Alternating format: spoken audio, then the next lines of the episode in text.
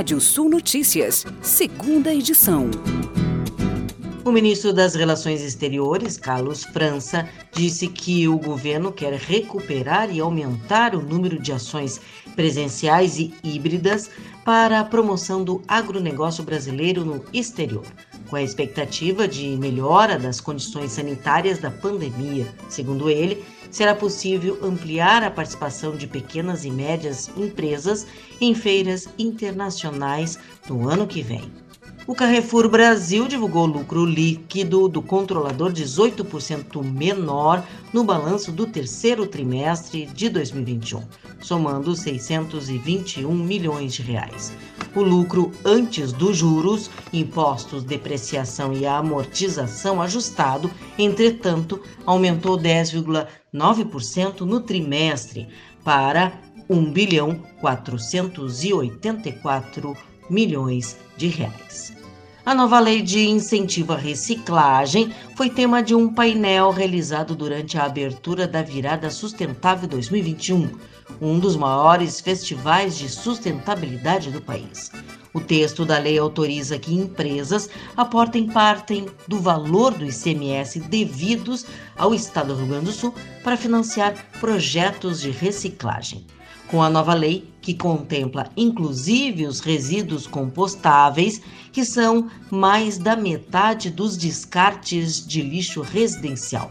Serão possíveis novas parcerias entre empresas e o setor de reciclagem, como cooperativas, já que hoje apenas 6% dos resíduos coletados são reciclados e 31 funcionários do INEP, órgão responsável pelo Enem, que será realizado nos dias 21 e 28 de novembro, pediram exoneração dos cargos que ocupavam. Inicialmente, 13 nomes haviam se demitido de suas funções. Ao longo do dia, outros 18 servidores se integram ao, ao grupo.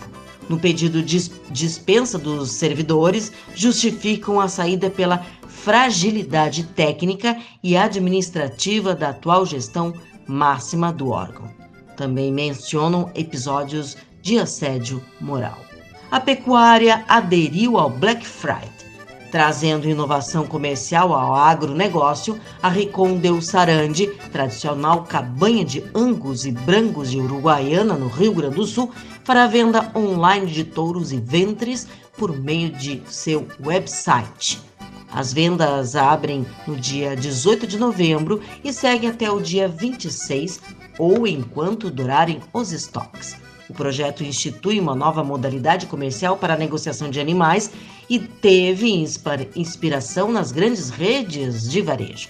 Nesta primeira Black Friday serão ofertados animais das raças Angus e Brangos e equinos crioulos. O destaque da oferta entre os ventres integrantes do Ricom Mais, programa focado no uso de fêmeas selecionadas na produção comercial. A Bayer informou que o brasileiro Rodrigo Santos foi nomeado para o Conselho de Administração e para o cargo de presidente global da divisão agrícola da empresa. Santos vai assumir a nova posição a partir do dia 1 de janeiro de 2022, sucedendo Elian Condon. Rodrigo Santos está na empresa há 23 anos, ocupando funções em vendas, marketing, estratégia e desenvolvimento de negócios no Brasil, Estados Unidos e leste europeu. Após a aquisição da Monsanto em 2018, liderou o negócio do agro na América Latina. A Iguatemi reportou prejuízo de mais de 57 milhões de reais no terceiro trimestre desse ano revertendo lucro de 61 milhões no mesmo período do ano passado.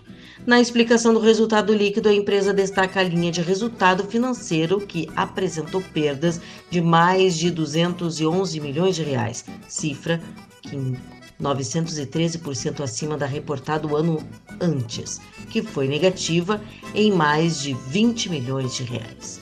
E agora giro de notícias do mercado em um minuto. Obama critica a falta de urgência nos planos ambientais da Rússia e da China. Tectoy e Spotify fecham parceria no Brasil. Astronauta Yang Yingping se torna a primeira mulher chinesa a caminhar no espaço.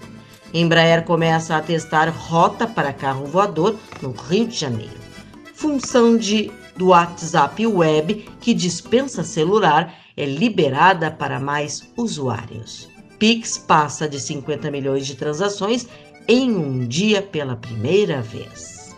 Aplicativo OnDrive deixará de funcionar nos Windows 7 e 8 em 2022. Vamos aos destaques do portal radiosul.net.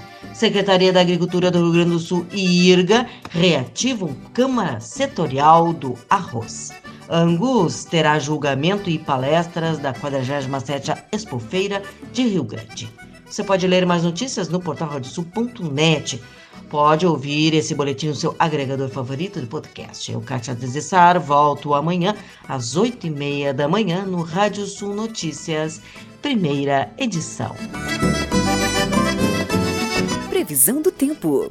Olá, ouvintes da Radiosul.net. Registrada chuva no Paraná nessa terça-feira de 2 a 40 milímetros nas áreas do centro, sul, leste e norte do estado. Apesar da variação de nebulosidade na tarde de hoje no Rio Grande do Sul, uma noite com céu mais aberto, poucas nuvens aí em grande parte do estado, temperaturas acima dos 20 graus no oeste, uma noite quente por lá, 18 graus no sul e 15 graus na serra. Na quinta-feira, o tempo fica mais aberto na metade sul e no oeste, com variação de nebulosidade mais para as áreas do leste e do norte. Pequena chance de chuva, uma chuva passageira nas faixas do litoral e também na divisa com Santa Catarina.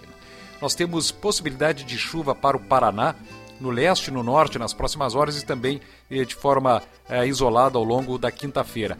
Nas áreas do oeste do estado, centro-oeste, até uma possibilidade de pancadas de chuva, um tempo com maiores aberturas intercalando com variação de nuvens. Santa Catarina tem um tempo aberto no sul e no oeste e um tempo fechado com chuva isolada nas demais regiões.